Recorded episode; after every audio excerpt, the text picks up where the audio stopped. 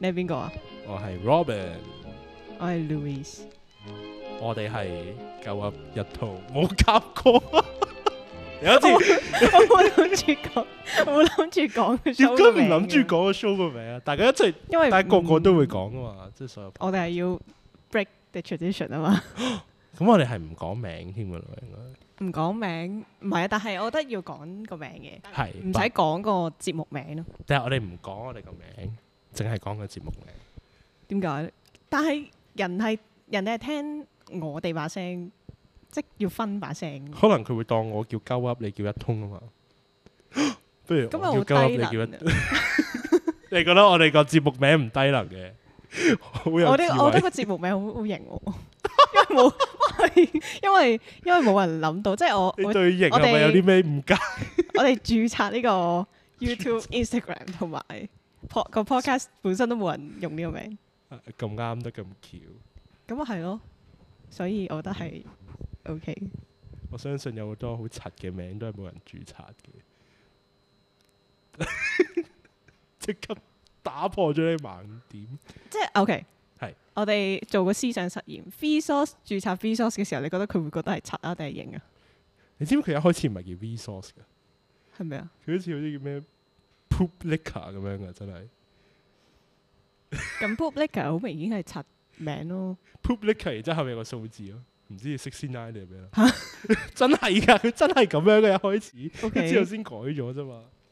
OK。即係每個人都有啲 dark。但係我記得，誒，佢個佢個而家 v source 呢個名係 random 咁 gen 出嚟嘅，喺啲係網係站係係係，我記得呢個係咯，冇意思啊嘅佢嘅名係，嗯。但係我哋個名係有意思。你知唔知其實我哋個名係食緊字嘅，食緊音咯，唔係食字嘅。係你係問我啊，定係問問你啊聽眾？問 你我知啊，我諗過，OK？所以我咪覺得係衝，即係點講咧？呢、個名係有 intention 喺背後噶，所以係有型好嘅多柒名嘅嘢都可以好有 intention。另一句説話叫 做另一句説話就係係柒到盡頭係型啊嘛，柒到盡頭變是型。係啦。咁所以我哋盡頭，我哋盡力地柒咁咪型咯，你咧，你覺得你會唔會將個 intro 將個你諗 intro 住擺翻你前，諗住跟住你個 flow 落去，係啊。咁啊大鑊啦！我有聽眾嘅呢個，竟然有聽眾我哋 可能我作出嚟嘅咧。 ，OK，唉，唔好唔好斷咗我個下台階。好繼續。總之就反映話呢個毫無 intro 嘅 intro 咧，就好好無聊啊！嗯。唔唔知發生咩事，即係我諗有啲人係唔係咁中意嗰種冇頭冇尾嘅感覺嘅，嗯，可能啊，無厘頭啊，無厘頭咯，冇厘，頭同冇頭冇尾唔同，無厘頭啲出嚟係冇頭冇尾，係咩？係啊，哦佢佢 OK 原本個離係尾嘅意思啊嘛，佢係冇離哦冇頭咁樣咯，好似係？O K O K 係 O 啦， K，就冇尾冇頭咯，所以咪無厘頭咯。咁幾好啊！我覺得無厘頭嘅文化係慢慢冇咩人做到咯。做咁到啊我哋而家做 OK 到喎哇！ ，exactly exactly embrace 咗呢我樣哋係嘢。真正嘅無厘頭。係啦。嗯 anyway，講翻上一集，你有冇試過咧？嗯誒誒，沖涼嘅時候或者即係譬如同朋友去完 gathering 啦，跟住你翻到屋企咧，然之後你會諗翻起嗰誒嗰一日嘅對話，然之後你就會諗多啲更加好嘅 response，然之後就諗，唉，總之嗰日啱啱就咁樣講啦，咁樣。我一定會啊嘅，一定會。跟住一定我會喺度剪上一集嘅時候，就不斷係有呢個情況出現。哦，第一樣嘢咧就係講錯咗嗰個白飯事件嘅發生嘅日期。係啊，咁我又打到喺個 show note 度嘅，嗯，description 係嗯啦，咁即係其實應該係三個月前，而唔係三年前啦。跟住咧就係、我哋哦講咗三年前啦，我完全係啊係啊冇留意到。咁咁呢啲嘢係係咯，嗯唔 pay attention 都正常。同埋就係 history 係真係冇 relative 嘅， history 冇 elective，上次係邊個講話有 elective？你咯， 我完全唔記得 咗。係啦。啊誒 Yugoslavia 同埋日本史其實係亞洲史入面嘅課題之 bonus 一，咯，係咪啊？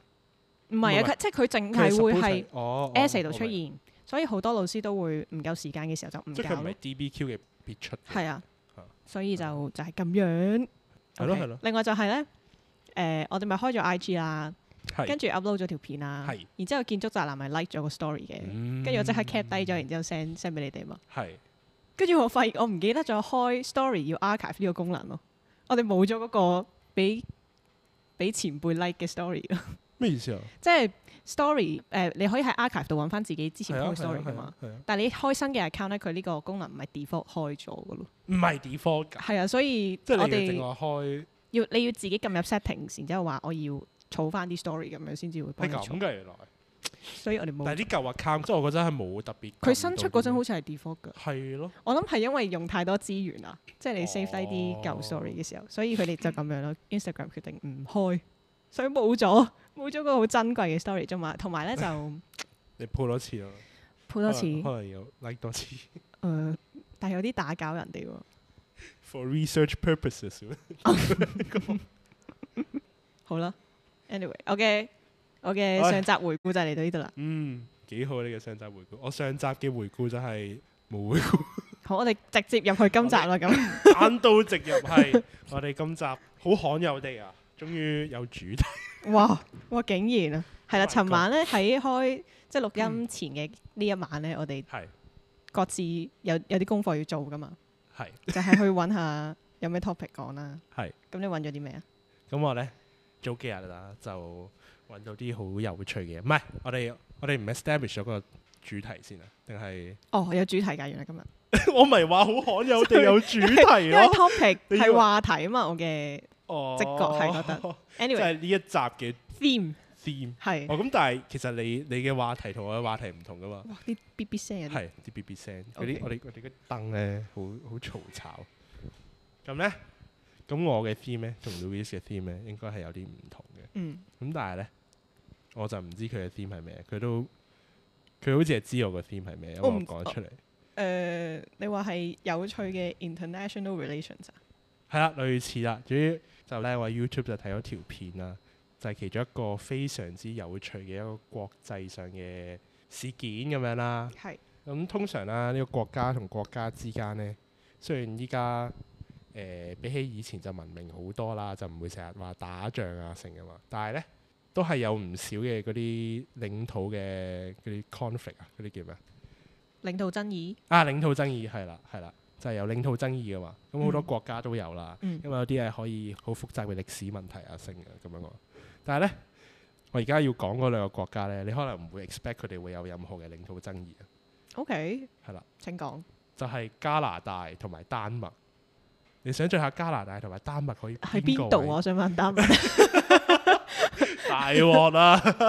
丹麥係歐洲國家嚟㗎嘛？歐洲國家嚟北嘅歐啦，北歐，英國上面嘅英國呃上誒五啦嗱定係隔離北嗱英國 suppose 係西北歐嗰啲係啊位係啊島啊嘛，咁然之後北歐你咪可能望東少少咁樣咯，東即係北你面你嘅挪威瑞瑞典咁咪上面有個大嘅 peninsula 噶嘛，佢再下少少就係丹麥啦，丹麥就係一個比較細粒咁樣一粒提子咁樣。佢係咪喺啲 OK？即係佢都算偏北邊，但係喺成個北歐歐洲板塊入面嘅算內陸嘅。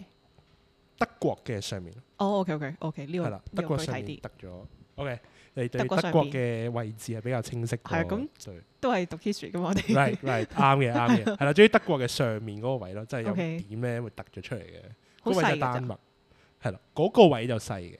嗯咁你估下點解佢可以同加拿大有領土衝突？嗯，我諗都係殖民地嗰啲啊。都啊算加拿係嘅。加拿大有殖民地嘅咩？加拿大唔係自己本身係殖民地嘅。咁啊，可能係丹麥有咯，係咪？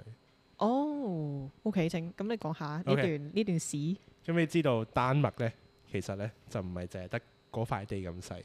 嗯咁佢咧仲有一塊都頗為人知嘅地嘅，就係、格陵蘭啦。即係格陵蘭其實就係丹麥嘅一個自治領嚟嘅，我冇記錯嘅話。咁咁咧先，格陵蘭係咪 Greenland？ Greenland 係啦 OK，OK ，Greenland。咁 Greenland 其實就係基本上喺加拿大嗰邊嘅。咁然之後嗰邊都係好多冰啊、城啊咁樣嘅。係，咁佢哋咧就 suppose 都係自己各自各啦。嗯咁，加拿大嗰邊好多島仔啊，咁樣，然之後加陵蘭都係一個大島咁樣啦。咁 suppose 應該冇咩衝突啦，係咪先？咁但係呢，原來呢，就係、佢上世紀啦，我估七十年代嗰啲時候呢，就原本就簽咗條條約，嗯就 establish 咗佢哋 exactly 個領土點樣分，因為除咗土地之外，你嗰啲海啊都要分噶嘛，分翻邊邊係計邊個國家咁樣嘅。係咁所以佢哋基本上咧就分咗話，誒、呢、個格陵蘭島同埋呢邊中間有條類似河咁嘅嘢喎，咁我哋將佢一分為二咁樣切落去啦，咁啊咁咪啱啱好咯，係咪？咁然之後如果中間有啲細島嘅話，咁咪睇下佢係近你嗰邊定係近我嗰邊咯，近你嗰邊咪歸你，近我嗰邊就歸我咯。嗯 OK，咁好似冇咩嘢發生啦。咁咧，佢哋應該係大概簽咗呢條條約之後啦，就發現咗一樣嘢喎。嗯有個島咁啱就係喺嗰條線中間，扎住係係啦，扎住咗嗰條線，咁啊大鑊啦。咁就唔知歸加拿大定係歸丹麥。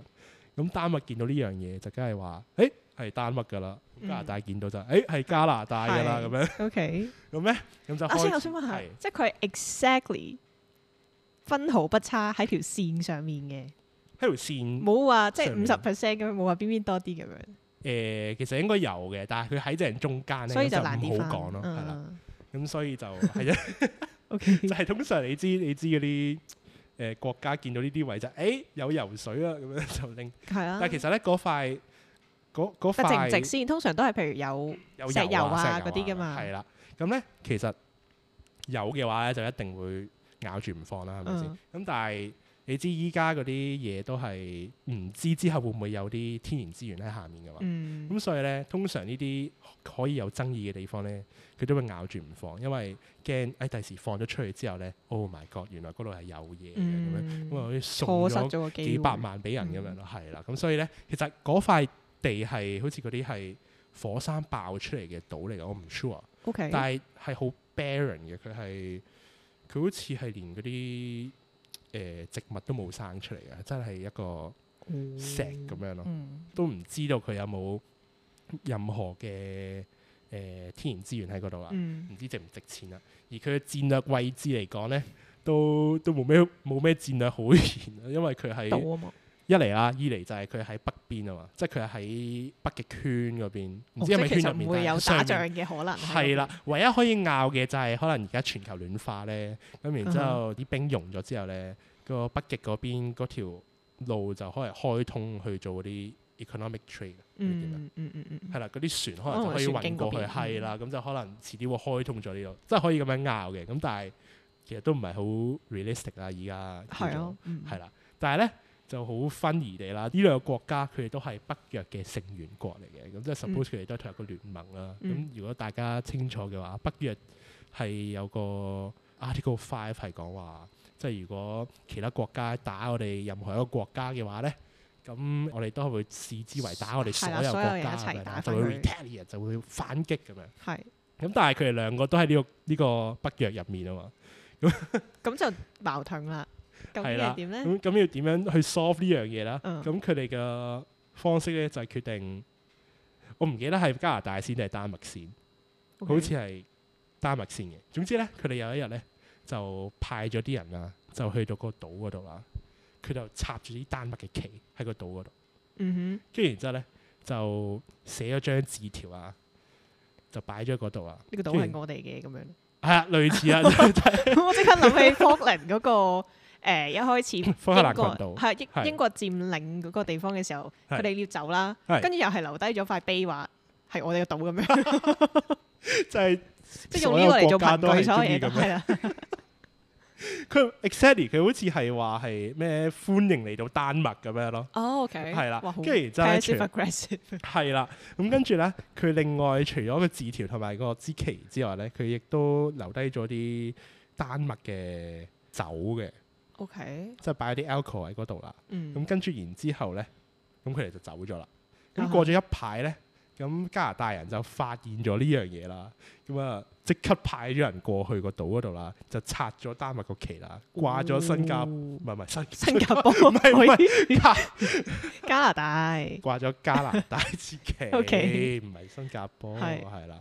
咁然之後咧，咁嗰度啲人咧就見到嗰啲 alcohol 啦，就飲咗啦，就拎咗翻嗯去。然之後咧，佢哋就擺加拿大嗰啲 alcohol 喺度， OK，係啦。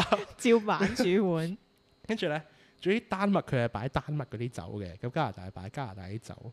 嗯 我唔記得咗邊邊係擺 whisky 嘅哦， whisky，我唔記得 whisky 係加拿大定係丹麥會有。我覺得歐洲嘅可能性可能大啲，可能啊，因因為咧為 Scotch 啊呢一嗰場堆都戰係衝突咧，就啲人就叫佢做 Whisky War，哦，嗯就係威士忌戰爭嘅。幾。咦好似有聽過個名，你有聽過？個名？但我唔知原來係加拿大同丹麥咯，係啦，咁或者都係叫 liquor wars 嘅，咁 liquor 就係直接係講即係嗰啲酒咯，酒烈酒。係啊烈酒咁樣啦。咁基本上啦，就係、由一九七三年嗰段時間開始啦，嗯就差唔多去到上年咁樣啦，都唔係上年，差唔多去到二零零五年啊，都係三十年啦。丹麥同埋加拿大佢定時定候都會咁樣去互相 exchange 咗。啲酒啊，係啦，即係就係、嗯大家拎拎走人哋啲酒飲，跟住擺翻然自之己後擺啲翻酒自入去。己。 然之後，然之後可能過咗一年定係半年啦，跟住丹麥嘅人過咗嚟啦，又換咗個國旗，跟住然之後再換咗個 letter 咁樣啦，又 OK 又又歡迎加拿大變咗做歡迎嚟到丹麥咁樣啦，跟住 OK 然之後拎走加拿大啲酒，擺咗丹麥啲酒咁樣咯，哇，好正喎！係咪好好似分啊？好似個 whisky party 咁樣喎，係咪啊？但係國與但係係國與之間，國之間嘅 party。點仲要你 suppose 係領土衝突咁樣咯，解人哋打仗會打到咁 chill 嘅？即係係啊冇出過軍嘅兩邊都。有次就幾乎有啊咯。 O 就 K，都好 silly 啊嘅，諗下，因為為咗一個咁細嘅島，竟然會爭啲有啲嗯有哼有衝突。誒、最後係冇嘅，但係係做咩呢？就係、總之有一次又係又係咁樣 exchange 嘅時候啦，係加拿大 exchange，跟住然之後丹麥嘅反應係佢派咗個軍艦哦 去到附近，望住佢拎走啲 酒。唔知啦，總之就想恐嚇佢哋咁樣啦。 OK 咁出到軍艦咁好誇張噶嘛，好似我頭先所講，大家都係北約嘅成員國，仲要係元組嚟噶嘛，佢哋嗯兩個都係。係咁你原你你北約之間你搞到咁好樣衰噶嘛？國際笑柄啊嘛內訌咁樣。即係其實前面都笑緊㗎啦，但係覺得哇呢兩個國家好 Q 啊咁樣笑啫 O 嘛。 K，但係而家嘅笑係，唉呢 兩個玩完未啊？戇鳩你兩個咁 成熟啲好冇？做乜撚嘢啊 咁樣？GM 九啊咁樣咯。係跟住咧呢個 GM 九嘅反應係 exactly 呢個加拿大外長同埋同埋丹麥嗰個應該都係外長嘅反應啦。因係。為佢哋咁啱嗰陣咁啱都係喺紐約開緊會定係唔知點啊。 O 跟 K，住之後佢哋知道呢單嘢之後，即刻 meet up 咯。唉，屌，不如戇我哋快鳩啲咁， settle 咗呢單嘢佢啦。你快啲 settle 啊！呢啲太戇鳩啦，竟然有軍艦出 動， 佢就好快就平息咗啦。跟住由誒零五年，應該零五年嗯，開始咧，佢就唔再搞呢啲啦，嗯佢就唔再 exchange 啦。咁點算啊？嗰度個島就一直都拖住先咯，不了了之咗。不了了之住嘅。咁最慘就係嗰啲每年都會去嗰個島嘅嗰啲加拿大同埋丹麥嘅人，因為佢哋冇得飲免費嘅酒。原來大家都係免費 仔，都係諗住 free ride 啲 whisky，好分喎佢哋係咯， 咁樣飲。跟住咧，但係其實佢哋一直都冇 resolve 到呢樣嘢嘅，係直至到上年二零二二年先 resolve 嘅。哦嗯咁點解會上年先 resolve？係、因為發現咗發生咗一單好嚴重嘅衝突啦，就係、俄羅斯打烏克蘭啊啦，嗯係啦。咁因為俄羅斯打烏克蘭係會令到加拿大同丹麥處理咗呢個差唔多五十年嘅 quote unquote 衝突咧，就係因為即係俄羅斯佢係佢一開始打烏克蘭係為咗 support，即係其中一個原因啦。佢哋好多原因嘅，就係、為咗 support 呢個烏克蘭入面兩個唔俾國際承認嘅自治區啊嘛。嗯誒、我唔記得咗佢個名啦，係啦，但係總之就係呢個原因啦。然之後佢就決定用武裝去去支持佢哋咁樣啦。咁總之丹麥同埋加拿大個意思就係話，誒你睇下我哋其實係唔需要用任何武力都可以處理啲誒、呃、領領土土爭爭議議㗎咁樣啦。咁、嗯所以佢哋即刻處理咗呢個領土爭議啦。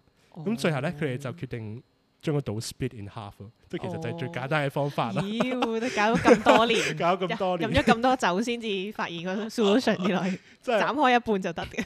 係啦，跟住個島咧係真係 naturally 係有條 curve line 咁樣咧，係你係可以跟住個 curve line 咁斬開，佢就係跟住 curve line 斬開咯。 O 咁所以丹麥係大概攞咗個島六十 percent 到嘅，咁加 OK 加拿大就係四十 percent 咁樣。 O K 係啦，就係、一個咁搞笑嘅幾得意故喎事呢個啦古仔又幾想去嗰度睇下喎咁，我都應應該有好多關於酒嘅歷史睇啊，唔知咧。呢個唔知啦，走。但我覺係哇咦咁講説嘅，佢哋擺啲酒係即係一樽樽咁樣啦，定係一個木桶咁樣嘅？因為得唔 whisky 清我楚所知喎咧，呢因個為係啦，釀 whisky 咧係擺喺木桶度釀嘅，咁然之啊後哈啲酒就會有啲木嘅香味，所以啲呢啲人先會飲噶嘛。哦，係係咁啊啊。，咁如果係有木桶喺度嘅話，我覺得成件事會再好似 grand 好多咁我樣。見佢哋搞咗三十幾年咁，應該都幾好飲。 係咯係咯，應該同埋嗰個地方出嚟嘅酒可以好大賣喎，我覺得。如果你係一個 businessman 嘅話你，諗下，如果你係負責呢單嘢嘅人啦，然之後你向上頭，可能你要開張嗰啲叫咩啊？開單啊，嗰啲叫咩啊？公費嗰啲，公公堂公費嗰啲啊啦哈，跟住之後你話我我要買酒，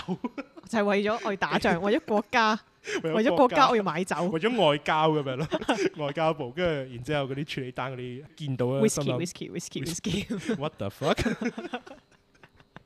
我想話等先啊，我哋嗰啲聲係咪太大？係我諗勁 distract 喎。哇哇哇！頭先講到，頭先講到頭，先有冇聽翻？咪就係賣酒咯，可唔可以聽多次？花絮唔使啦，唔使啦。唔使總之啦，我哋就係轉咗場啦，因為發現個電箱好大聲，所以我哋由室內去到戶外，希望各又翻位返去聽眾，如果我哋有聽眾嘅話， 希望你哋唔好介意啦。但啱啱就係講到誒、呃講到呢個威士威忌士之忌戰啦，之戰，跟住係好過威士忌戰爭。聽落去，跟住我覺得如果嗰度啲酒可以賣出嚟嘅話咧，哇！點解吱吱聲嘅？唔係唔係，我擤鼻。唔係，係個咪。其實我哋應該都係用一樣嘅耳機啊。點解你好似聽得清晰過我咁樣？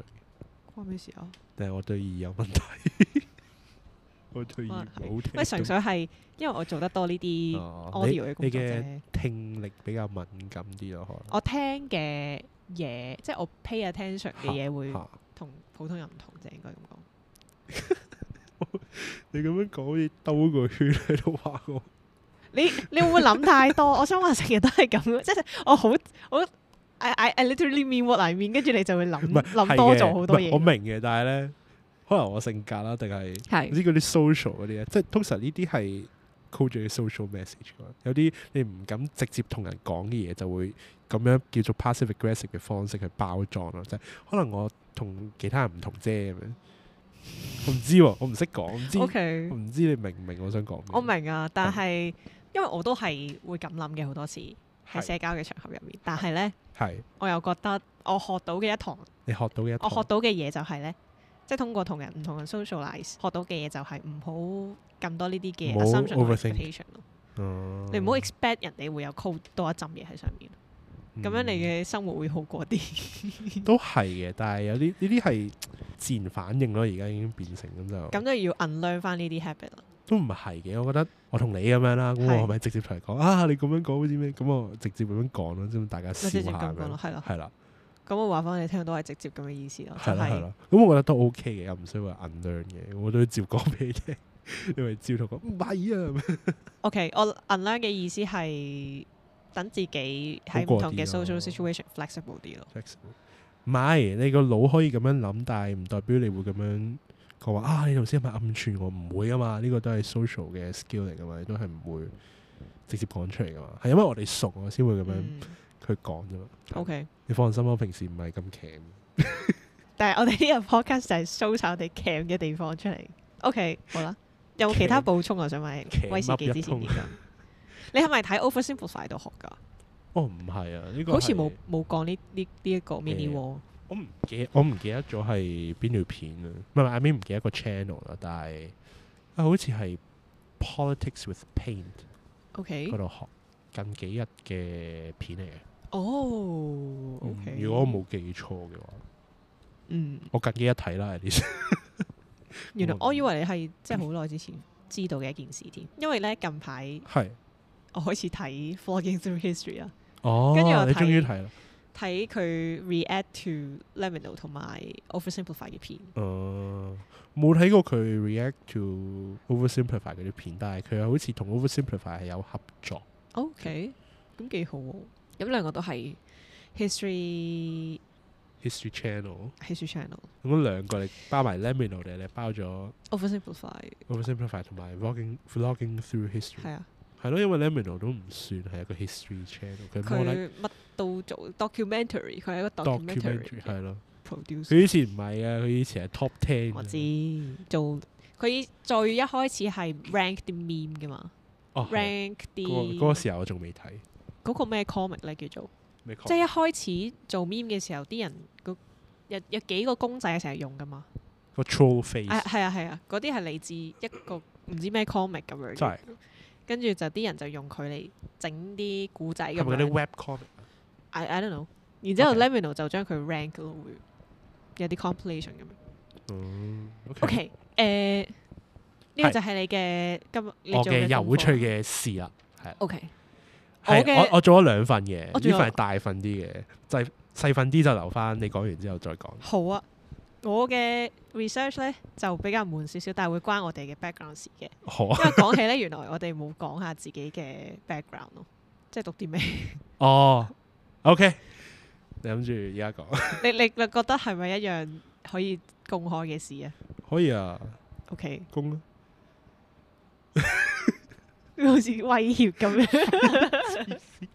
個嗱呢個語咪氣就係個語氣，喂，個語氣係真係幾似公啊公啊開啊 OK，你開啊誒開開你見我我哋係讀英文系嘅學生啦，係咁你係 grad 咗，我係 grad 咗，我未 grad 嘅，係啊，然後就係咁啦。咁呢個就係我哋嘅 background。咁跟住咧我以近為你要公開晒祖宗十八代咁款，咩啊？ 唔係咁有時有啲人係係覺得呢啲嘢唔需要係 involve 落個 show 入面嘅喎，哦，我我冇所謂嘅，有啲我 host 講唔講都冇乜所謂。係咯，唔係我哋都諗冇住乜所謂留翻啲遐想，不過都好啊，而家都係俾咗少留少，翻啲下屬其他嘢就佢哋可留能翻啲係嗯遐想。其實佢哋可能係 doctor degree 咁樣。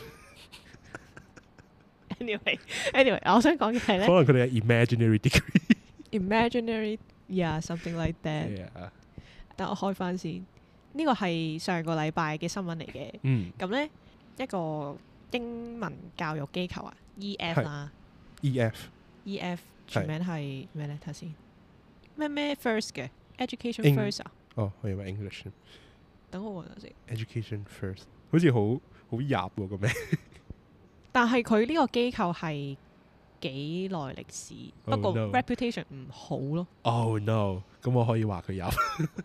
係啊係啊，佢叫做 Education First。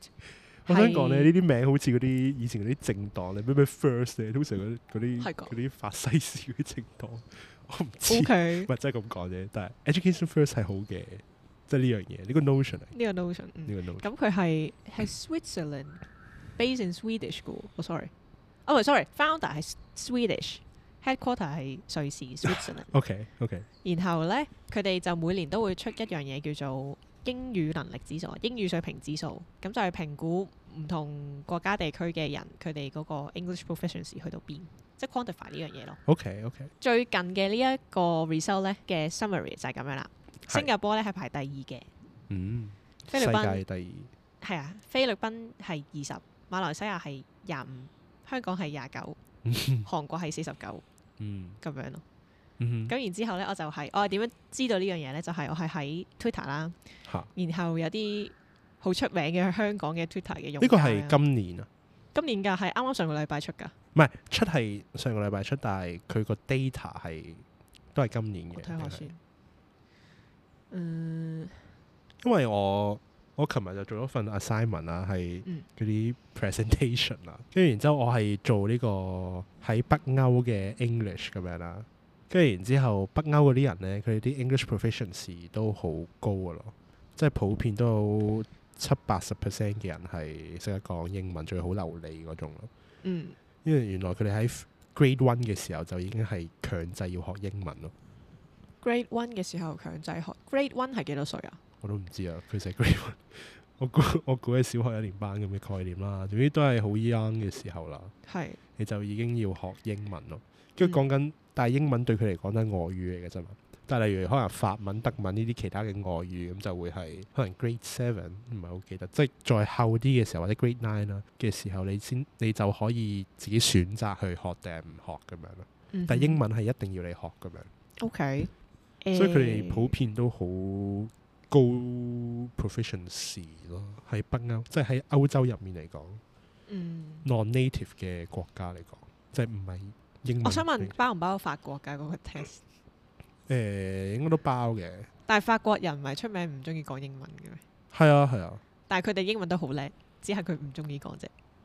我唔係好記得法國個個 level 係點咯。但係係啊係咯，我呢、個都係我聽過嘅，即係佢哋啲英文唔會話，佢哋唔會唔識英文咯，嗯但係佢哋唔會主動講英文，好少咯。即係呢個係，但係呢個可能係 stereotype。都都係一個喎。 stereotype 係包埋話啲法國人好傲慢嘅咁樣噶嘛，嗯即係唔會講英文嘅。 ，anyway，好啦，咁咧，揾啱啱揾到咧嗰個二零二三年度嘅呢個啱啱出嘅 result 係嚟係自二零二二年嘅 test data 嚟嘅哦，咁成就有二百一十萬個人 take 過嗰啲 test。哇，好多真係。咁就一百一十三個一一百一十三一百一十三個國家嗯，就喺個報告入面嘅。唔包唔包嗰啲母語係英文嘅國家，誒你都爆冇講喎，即係例如英國係咪喺度？咁英國都唔一定全部人都係英文係母語喎。荷睇下先，好似冇包冇。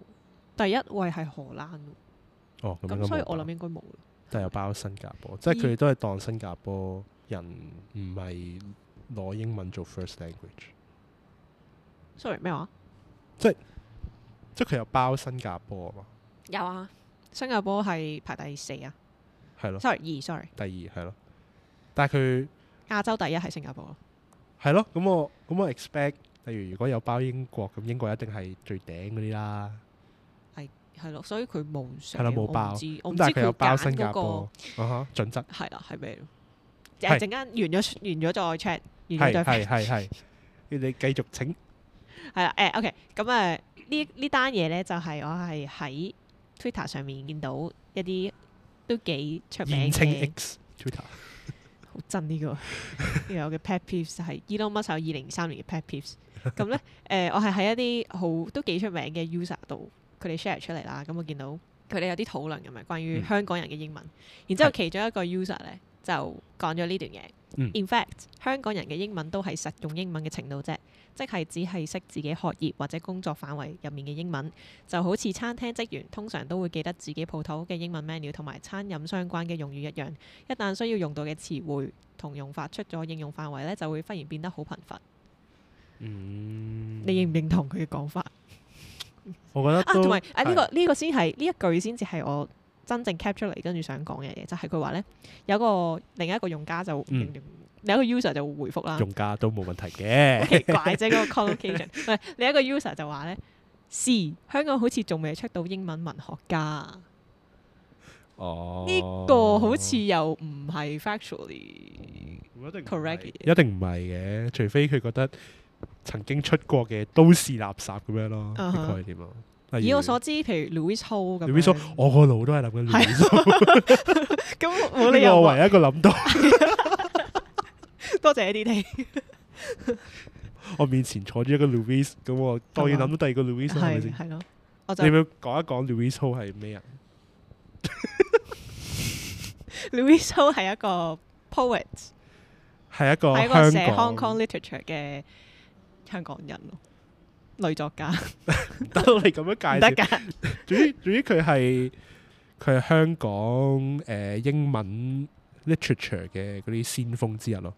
咁樣哦 describe 佢嘅 OK， CU 嗰個 page 係咁樣 describe 佢。嗯哼係咯，Hong Kong English literature 嘅 pioneer 之一，嗯冇記錯嘅。嗯嗯嗯嗯嗯，但係我唔記得佢個 background 係點啦，即係我唔記得佢係咪有出去浸過鹹水定係好嘅，我好慢咁撈緊佢個 page。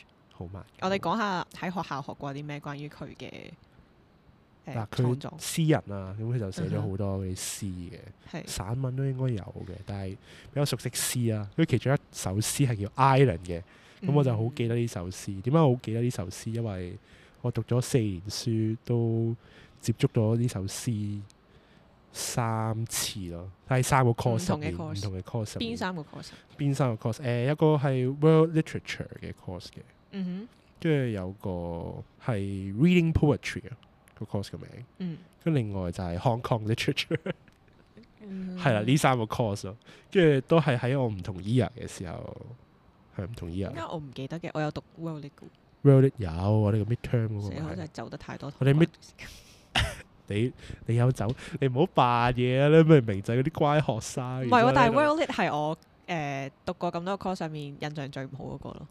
係啊，但係 Zoom 噶嘛嗰陣，係啊係啊，即係你係你掛機啫係嘛？你唔會走堂啦。so- 可能係因為嗰一陣教啊，唔係啊，好似你可能真係有走一兩堂，或者我冇專心過聽你應該冇專心。啊，which is 走堂。但係補習啊嘛，嗰陣同人啲時間 Anyway anyway，anyway 好誒、我想講嘅係咩咧？誒、 ，Louis 粗之前之唉後唔，記得咗，你繼續講啦。 我都唔記得咗啦。啊，我揾到佢，啊撈到佢嘅 page 啊，係，你你要但係讀英文下嚟嘅咧喎。咪讀咯。你讀完之後再翻譯翻。 Okay, her first volume of poetry, 上水 Pastoral，上水牧人，一九係，七七年出版嘅，就係、第一個詩集。嗯 Marks Louis Ho as one of the early one of the early pioneers of Hong Kong poetry in English。就因為佢出咗一九七七年出咗呢個第一個詩集啦，咁就嗯令到佢咧係成為咗香港英詩入面嘅先先鋒 p i o n e e r 嗯先先驅啊，先驅咯拓荒者。啊拓荒先者驅先驅。咁咧，佢就特別選用英文作為佢嘅寫詩嘅媒體啊，嗯，因為點解呢？佢選擇咗用英文做詩體，然之後以英文嚟去指出點解廣東話咁重要咯，對香港哦，係呢個原因。係啦。我唔知呢個係咪原因啦，但係個個簡介就將呢兩樣嘢擺埋同一句寫。嗯咁點都有少少關係嘅。而我所知道 Louis Ho 嘅第一個作品呢，就係、我哋英文係一個 compose 嘅 course，、嗯就係叫做 Communication in English 啦。嗯然之後呢，就會 analyse 佢嘅一篇詩，咁我就嗯揀咗呢篇詩叫做 Incense Tree，譯翻做中文就係我哋拜神嗰啲香就係 incense 啦，然之後 tree 就係樹咁樣，香樹、係啦香。木樹，係啦，因為誒、呃香港之所以啲人會叫香港一香港開始，就係因為呢棵樹咯，就係、啲樹有呢啲香味，佢係負責點講？啲 incense tree 咧就係整香嘅，咁所以呢棵樹嗯就會自然有香味啦。嗯，然之後啲外國人嚟到呢度聞到呢啲香味，所以就叫呢度做香港啦。誒 sorry， 咪先你識咗，我 唔係小撻唔心識小咗心。撻到個掣。OK，係啦，首先就係講香港嘅身份認同同埋香港呢個名咯，即係點解英文香港嘅英文名係 Hong Kong 而唔係香港呢？點解係譯做 Hong Kong 呢？係咁背後個意思，背後係帶咗一啲殖民嘅色彩喺入邊嘅咁樣咯，但係知唔知點解？因為佢係 transliteration 咯。即係就要解釋下。 transliteration 咧就係、譬如一個中文字，然之後我哋用英文嘗試去拼呢一個中文字嘅廣東話讀音出嚟，係就係、transliteration 啦。咁就 Hong Kong 咧就啱翻英文嗰個 phonetic rule 多啲嘅，所以啲人即係一開始會譯做 Hong Kong 就係咁咯。但係咧，點解我問你知唔知點解咧？就係嗯因為我係好似唔知邊度睇過個原因係有第二個原因咯，但係可能都係 miss 嚟嘅呢個。總之就係一開始佢哋聽到香港呢一個字，即係嗰啲英國人聽到呢個嗯稱呼唔係嚟自講廣東話嘅人咯，係嚟自講係啊係係好似係嚟自嗰啲我唔記得嗰啲叫咩人，即係嗰陣喺港客島家啊嘛唔係客家，疍家係咪叫疍家？唔識定係嗰啲水水水上人，水哦唔記得係咪水啫，即係嗰啲香港嗰啲原住咪福民咧建。咯，福建、閩南，唔係唔係唔係，你 search 下香港嘅原住民嗰啲咧，即係誒、呃海上嗰啲，好似係水上人嘅。主要佢哋就係、都係喺水上面靠捕魚為生嗰啲為主，即係有船船上面就係做屋企咁樣嘛。佢哋係圍村啊誒唔係誒客家、水上廣府人、福建人咯。有冇啊疍家人冇哦，呃哦呢個字咪水上人咯，咁咪係嘛？水上人，主要我唔記得啦。我聽過嘅 version 就係佢哋問嗰啲人嘅，因為嗰陣香港其實都唔係話好普遍用廣東話嘅。係用廣東話呢個現象其實係喺香港開埠之後，係喺上世紀初嘅時候開始越嚟越多廣東省唔同嘅人咁樣落嚟嘅時候，因為大家都係唔同嘅語言啊嘛，即係客嗯家話、福建話，大家可能都有啲聽唔明，但係最深刻佢哋就自己就襟掂咗咁樣啦，即係冇呢個意識地就變咗廣東話係主流嘅語言咁樣。咁漸漸喺即係二戰之後就有個共識，就香港係用廣東話嘅咁樣咯。哦，即係呢個想係我嗯所以 transliteration 其實我覺得係啱嘅，因為依家真係有好多好多地方係真係有呢樣嘢發生嘅，但係我覺得香港係咪真係呢個 case 唔係好肯定啊 O K，因為佢可能佢係真係好似話香港嗰陣，佢哋真係香港咁樣講，明唔明我意思啊？嗯所以佢就會係 Hong Kong 咁樣拼咗都有可能。哦，OK，誒，我覺得 make sense 嘅啊，但係死啦，咁樣會好 deep 嘅喎，做 到，係我覺得嗰個 vowel 未去到咁咁 high 啊，哦，咁即係咪哦一咯定一定唔會 exactly 係一啊樣嘅，係啊。但係我覺得都要 consider，可能唔一定係廣東話咁樣 trans 過去，嗯因為我覺得咧好多人都好似 assume 咗香港一直以嚟嘅語言都係廣東話嘅咁樣咯，哦，係啊，係啊，係咯。係啦，咁誒，我自己都以為係嘅，跟住然之後再 search search 嘅時候，哦，原來好 interesting 喎！以前嘅香港係語言嘅嗰個 variety，嗰、個 Exactly 嗰個我想講中文啊 variety variety 種類咯，語言嘅種類 linguistic variety 點譯？讀英文係咁噶啦，我哋我哋呢語啲，言類嘅唉，我諗到啦，biodiversity 係生物多樣性啊嘛，語語言言多多樣樣性，性係係係係靠 bio，我估唔到係靠 bio 啲知識，Oh my OK god！係咯，咁 係誒 Louis So 就係透過佢嘅呢一啲作品去打開呢一啲對話咯。嗯係啦，我啱啱咧就開即係你話蛋膠話咁樣啦，咁我就開咗個 wiki page 睇啦，係然之後我發現佢有啲範例咧嗯係我阿媽都會講嘅，同埋哦，佢佢係嚟自佢都係廣州，誒總之好近香港啦，佢鄉下。嚇嚇，咁然之後佢哋鄉下嘅嗰啲人咧都識叫做講少少廣東話咁樣啦，嗯然之後入邊啲講嘅字都係同呢個水上話係幾似嘅咯，譬如。你愛唔愛呢個啊？咁樣我細個嘅時候成日會用呢個哦啦。我成日聽嘅嗰啲係老啊師都會話：你愛唔愛啊？係啊，然之後幾得意啦，呢、個就好咁啊。其實比較想講下頭先個 post 誒、呃我哋你你我我哋哋我哋對香港人嘅 proficiency 嘅睇法咯。哦，你你有時認唔問我認同啊？嗯，你認唔認同香港嘅人都英文係實用英文程度啊？其實都係睇人嘅啫，好老實講。咁你唔可以，你唔可以成日，唉你係一個壞習慣就係成日都要 by case 咁睇咯。咁咁，但係你而家講香港成個地方唉，嘛，係咁啊 generally，啦如果 generally 咁一定係，我覺得我身邊接觸嘅人都比較好過通用英語嘅，但係我覺得應該可能係。嗯即係整體上嘅狀況嚟講，因為我哋要 consider 香港係有好多唔同嘅 social group 啊嘛。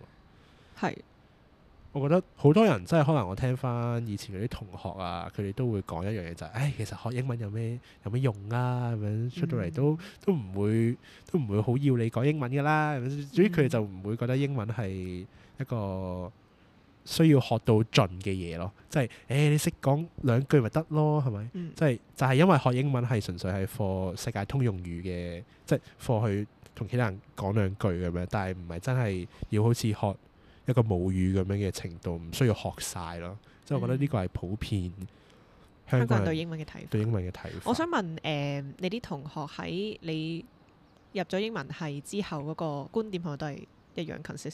唔知有冇 contact？ O K，哇！呢、個 take took me by surprise。 我都唔記得係邊啲同學啦，總之我好似記得有咯。 O K，係啊誒我自己咧就係、反而係我以前翻工嘅同事知道我讀英文系，同埋叫做哦，啲同學知道我入咗英文系之後咧，係係佢哋嘅全部嘅都幾 consistent 嘅，佢哋嘅睇法就嗯嗯係嗯覺得。哇，咁咪好犀利咯！你可以做咩都得喎咁樣。而家啲公司好多人都要讀英文系，即係讀英文叻嘅人咁樣。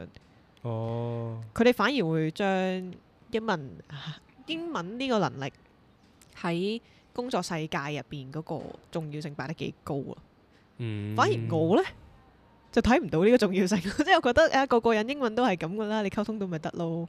咁邊啲工作或者行業係特別需要你英文叻呢？我又唔唔係好見到咯，其實我都唔係好見到，其實都係係咯， 定係我哋當局者迷咗咁樣。 希望係啦，對我哋嚟講好事嚟嘅。 其實我諗起即係一開始入 U 嘅時候，好似我鄰居啊問我：咦，你讀大學啊？讀咩啊？咁樣啦，跟嗯住就講誒讀英文咁樣啦，跟住就啊唔係啊，你大學讀咩啊？咁 樣。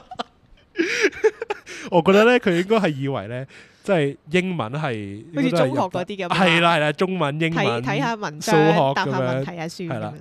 咁的而且確係有嘅，大學英文、大學中嗯文，哼但係然之後咧，跟住我就我就講多次英文係咁樣，跟住嗯哦，唔 好意思，小弟不才。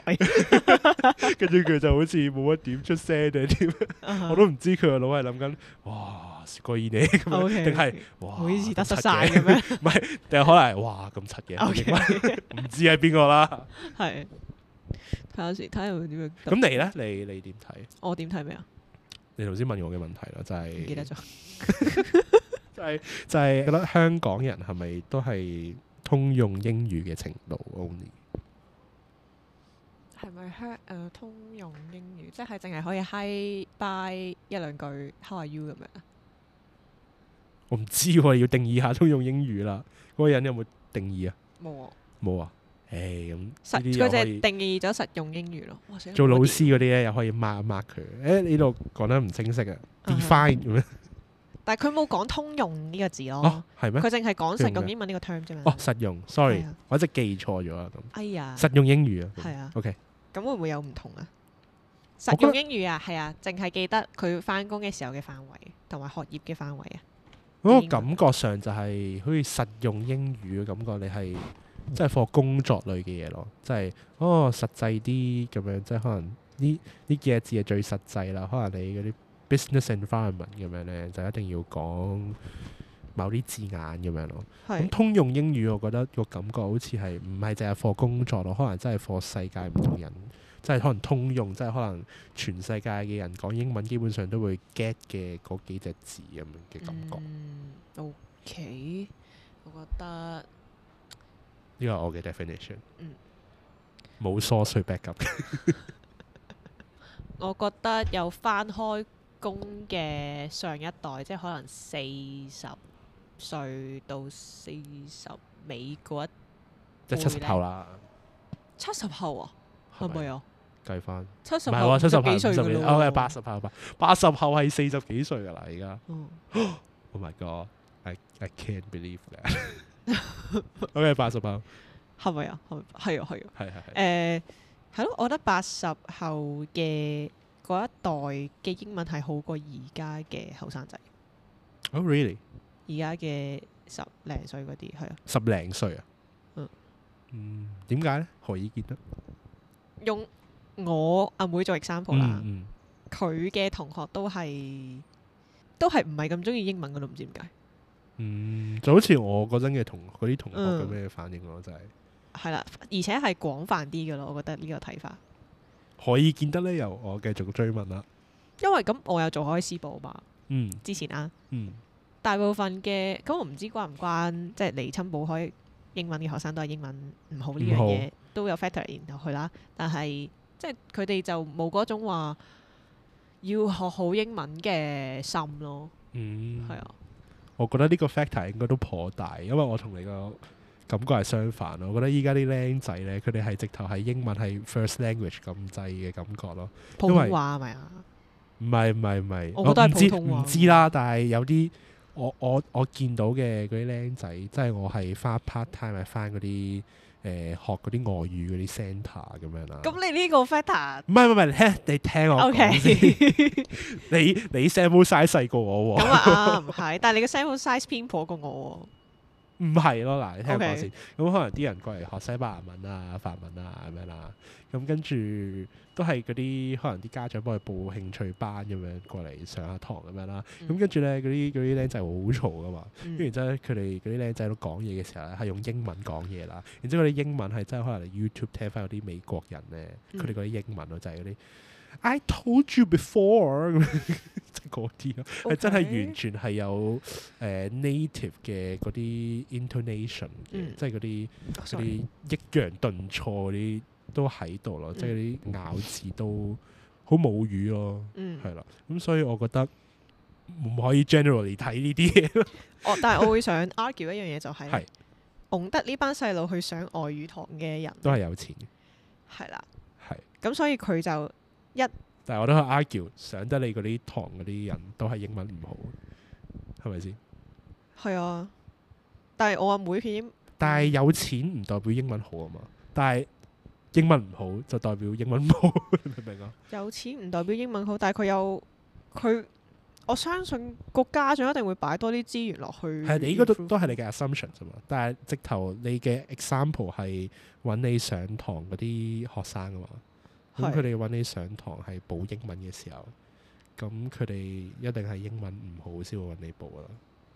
嗯，咁呢、個呢、個就冇咁即係呢個咁我可唔可 logic- 以？OK，我可唔可以係用翻係用用淨淨係睇 individual case 啊可以啊我 OK 等咗你好耐㗎啦， 我唔俾個 case study 用我啊阿妹做 case 誒 study 嘅嘛對象，係好啊，就係佢成績叫做好啦，嗯我覺得，嗯，咁但係佢係唔知點解英文係好差，即係唔講咧，唔係英文差，而係嗰個領悟啊力唔得，唔關事。誒、我覺得就係學唔到係，學唔到咯，唔知點解就係、係 咯但係佢反而譬如 pick 啊 up 普普通話啊，其他科目嗰啲咧，佢又會願意好多咯。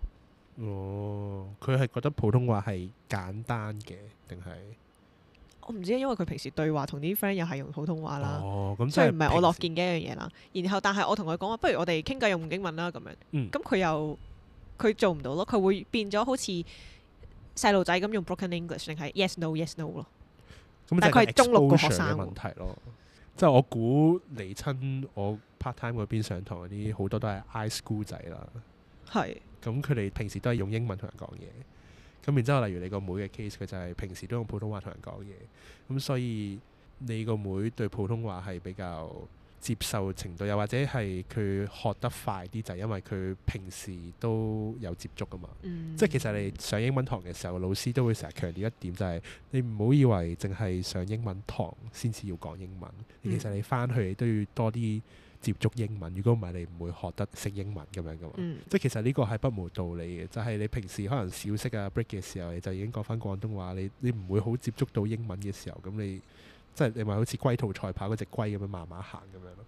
咁但係如果你係可能平時你都誒成日用某個語言去同人講嘢，咁嗰個語言你自不然就會學得快啲。 OK 所以我覺得你個妹應該就係平時都普通話講得多嘅時候，咁佢自不然就會學得進快，嗯係我就覺得可以由 exposure 呢樣嘢去睇我語言啲係我誒睇八十代八十後呢一代嘅香港人，點解啊哈我會話佢哋嘅英文係咪因為人好生啲經歷好啲？純粹係可能多啲多咗三十年喎， 對比嗯，咁誒，呃咁、不如在職人士入面，後生啲嗰輩同八十後咁樣比啊，咯。我覺得呢個好少誒、少。我覺得八十後嗰啲佢哋知道英文喺職場上面有幾重要，所以佢哋佢哋會願意啲去學咯，比起廿零歲嗰啲。但係你嘅意思係佢哋已經佢哋個英文程度已經係好過廿零歲嗰啲，定係？好唔好過啊？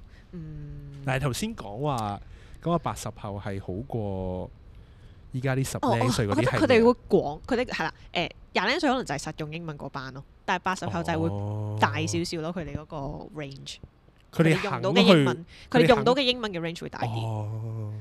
有冇諗過 age 呢個 factor？我覺得都可能係關事。但係誒、呃你你會你你覺得後生，你多十年去學英文喎，你覺得後生而家嗰個嗰、個眼光會窄啲咩？比起八十後嗰班，後生啊嘛，你後生，你都但係佢哋唔識，但世係我哋界成日都去旅行嘅喎。旅行去玩啫嘛，係咪先？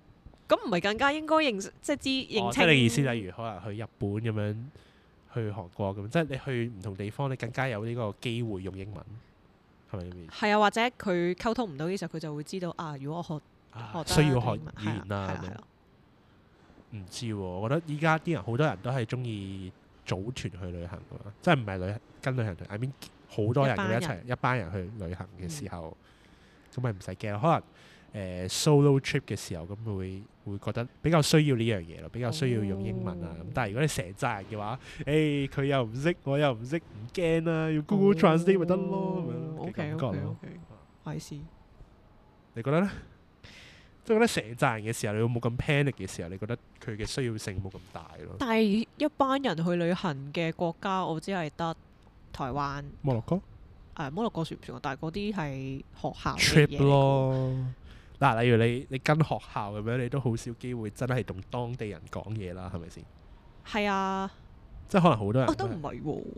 唔係係但係。因為我唔哋係啊我哋比較特殊啲啊，因為我哋係直接要同啲 NGO 嘅機構負 OK 責人咁講翻純粹旅行 Q&A 啦咩純粹旅行啊，嗯係咯純粹旅行，因為我成日都係自己一個去咧。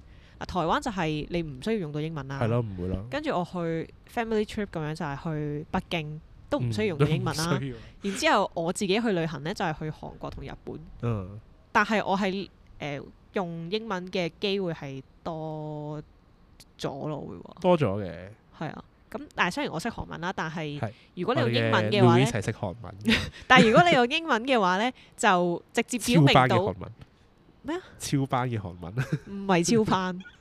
anyway，妖總之呢通用韓語，係咯，通用韓語我係實用韓語。係啦。 係我，sorry，想雜亂咗你歌病，用係英如果文用英多文的咗。嗯話，喺外地用英文的話咧，係可以直接同嗰個 staff 表明你係遊客咯。咁你就可以哦免一卻個咗身好份多嘅象徵係，kind 啦 of，。免卻咗好多不必要嘅吓，我以為你係韓國人，我以為你係日本人嘅呢啲哦咁樣嘅情況。哦哦哦哦有道理喎。係啦，佢同埋會呢體諒啲。個如果你哦識韓文，你識同一開始就同佢講一啲 OK 嘅韓文，佢就會 expect 你係聽得 明。係啦，跟住突然間用深咗少少，唔唔好意思，聽唔明。明咩 事如啊？果你早知一開始講，我哋咁樣咁樣 快 蝕底啊 OK，好啦，呢個係咪你唯一識嘅韓文？係啊，喂，你要知道學一個語言最重要就係識個粗口，係咪 都啱。先。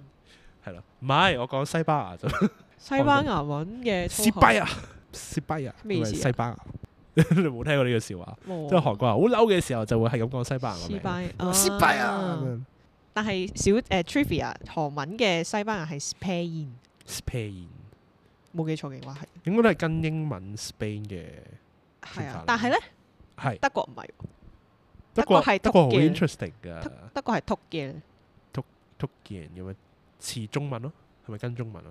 德國 t o k i n can 係咩意思啊？係咪國 kill 冇啊，德佢 k i n 佢兩個佢咪個國字嚟嘅，咩意思啊？就係所以 唔知你可唔可以讀多次啊？讀嘅，即係佢佢呢個字係有冇意思嘅先？咪就係德國咁解咯。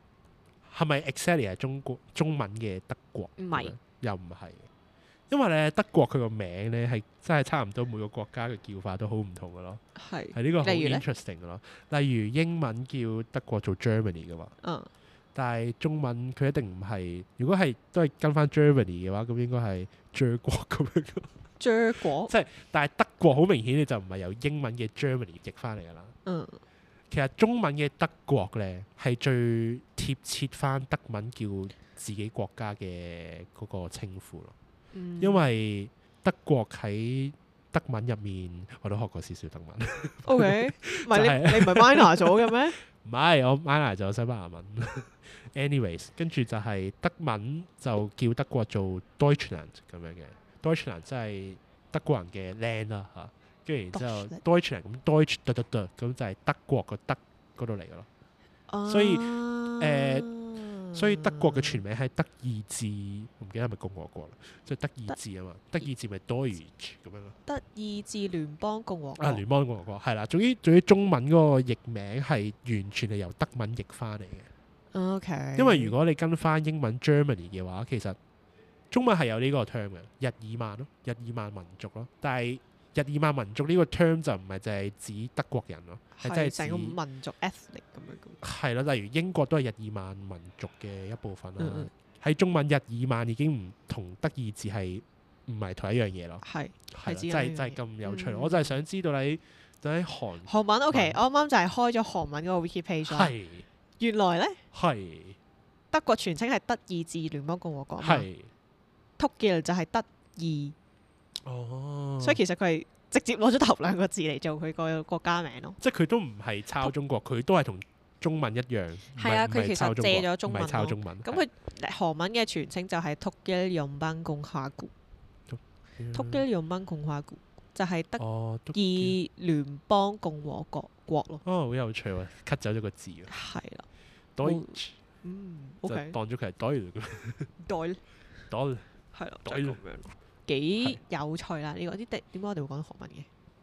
我哋講韓文係因為你話你去韓國，啊，OK，用英文係係咯，係咯，所以即係所以就算你識韓文啦，甚至乎其實你係可以同普通人交流，你都係偏向唔想用韓文，因為你唔想俾人誤會你係一個當地人，而當地人就冇咁大着數啦對你嚟講，因為你去旅行嘅話，誒純粹係啲對話上面嘅 logistics 所以快啲咯，即係唔好嘥人哋時間，又冇嘥我時間咁樣。即係如果用英文嘅話，除非誒係啦，用英文會快啲。哦除非係譬如一句搭兩句起咁樣，譬如我去車站叫個職員幫我 print 張飛出嚟咁樣，咁我講完佢就會 print 咗俾我咁樣，咁我咪係會用韓文咯，用就韓文勉強佢多聽唔謝明英文嘅呢樣嘢啦。哦，哦好好正喎！即係你嘅 linguistic 嘅呢個 journey，即 係你去到韓國嘅時候， 係咁用唔同嘅語言會好分。係啦，係係咯，就係咁樣咯。日本就唔使擔心呢樣嘢，因為嗯你唔識日文嘅嘛，應該我唔識日文嘅。係啦。咁樣你一定直接用英文。嗯直接用英文。咁 surprisingly 咧，其實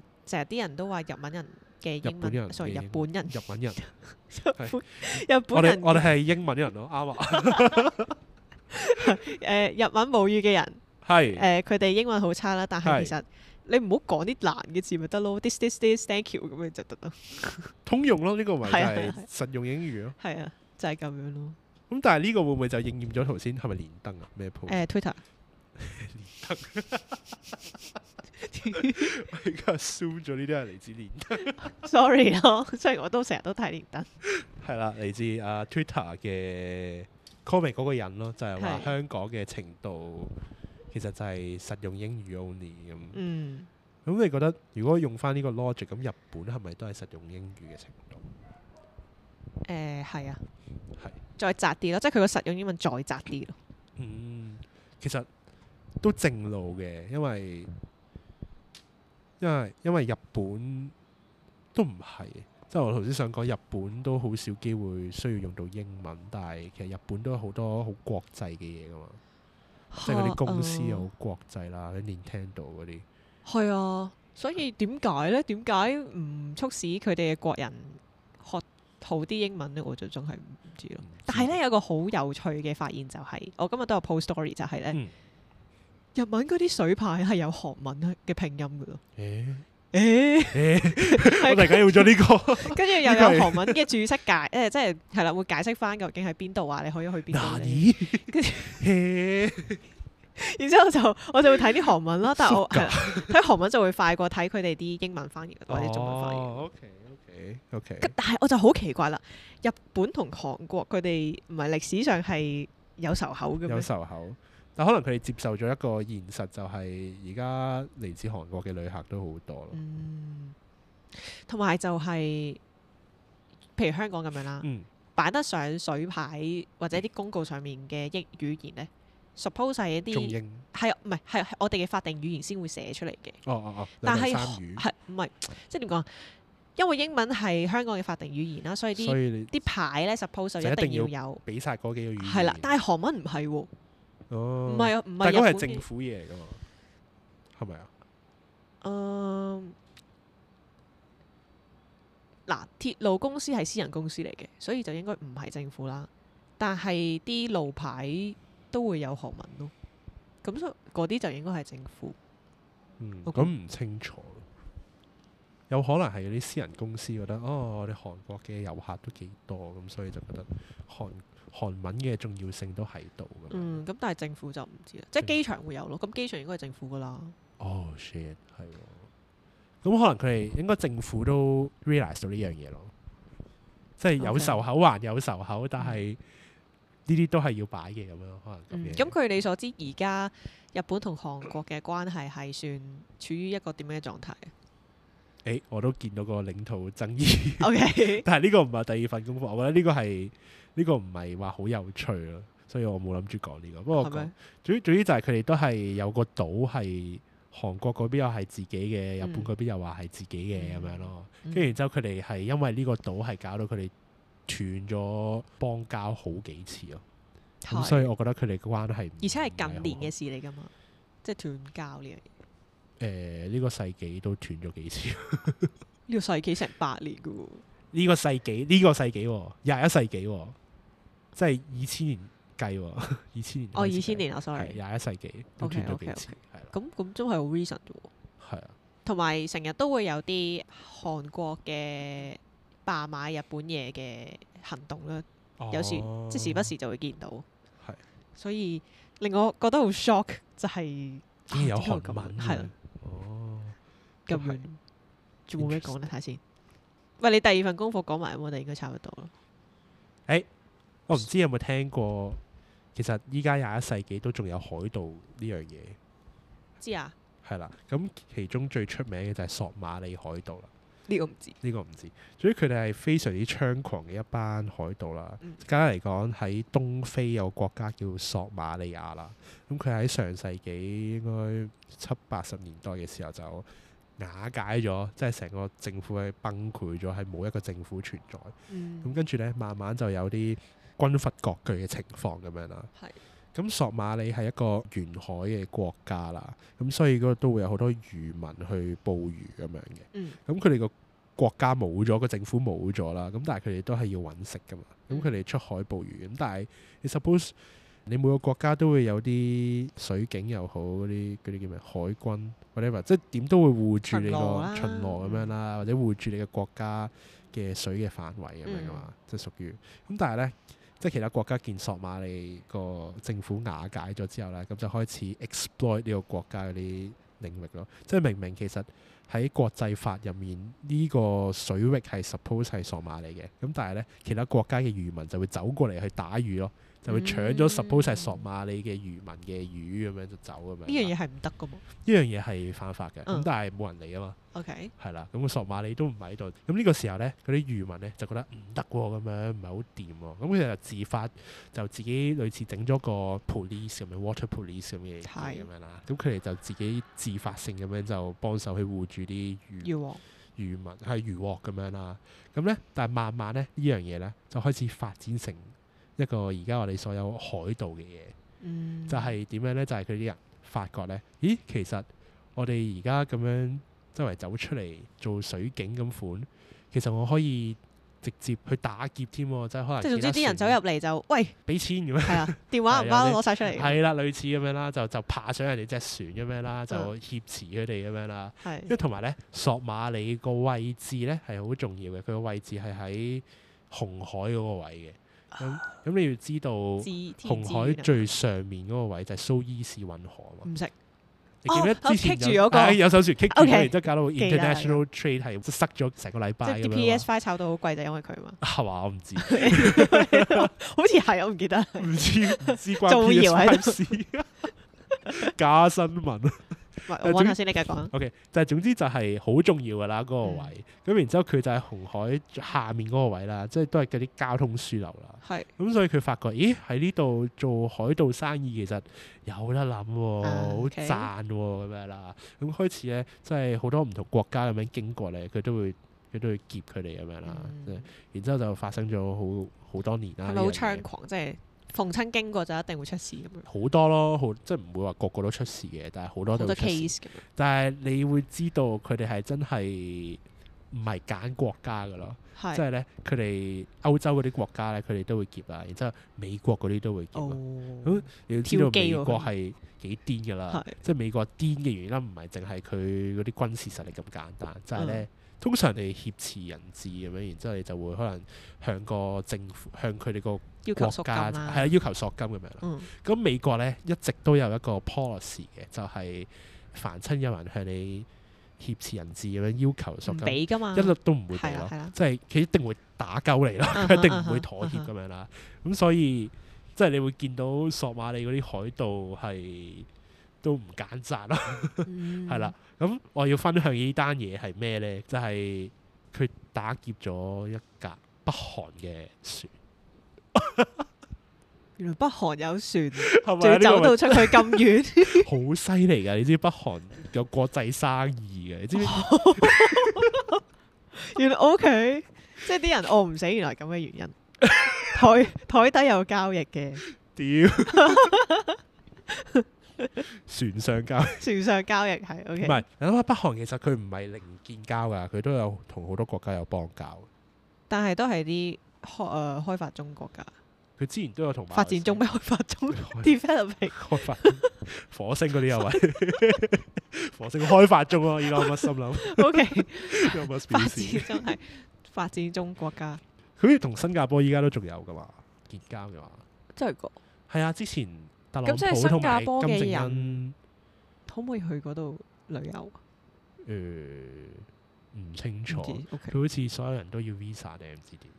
好咯，好 anyway anyways 啊，總之呢單嘢係發生零七年嘅，喺零七年，嗯總之就係有艘船啊大空單啦。點解我話話好適合咧？呢、個時候嗯老師有冇講好適合啊？總之好適合啦，就係 係因為呢度有個韓文嘅，咁我就想交俾 Louis 去讀下艘船個名。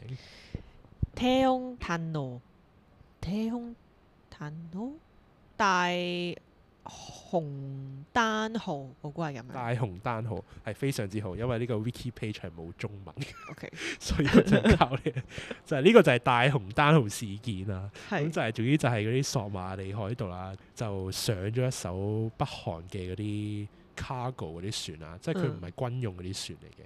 係佢總之佢就上咗去啦，然之後就挾持住咁樣啦，挾持咗差唔多成日咁樣啦。係，跟住然之後佢要求喂真係大紅單號啊！大韓單號係十五萬美金咯，應該係嗰北韓陣時嘅政十府五萬喎，仲要係係啊，就好多啦。哇，OK，咁好誇張嘅啲索馬里誇嗰張啲，因為嗰啲海盜咧，其實都依家都唔係嗰啲平民嚟㗎啦，就係嗰啲軍閥咧派人去，所以其實嗰啲嗰啲遊嚟嘅嗰啲嗰啲 fat fat 都係去軍閥嗰度咯，即係嗰啲平民都係好慘。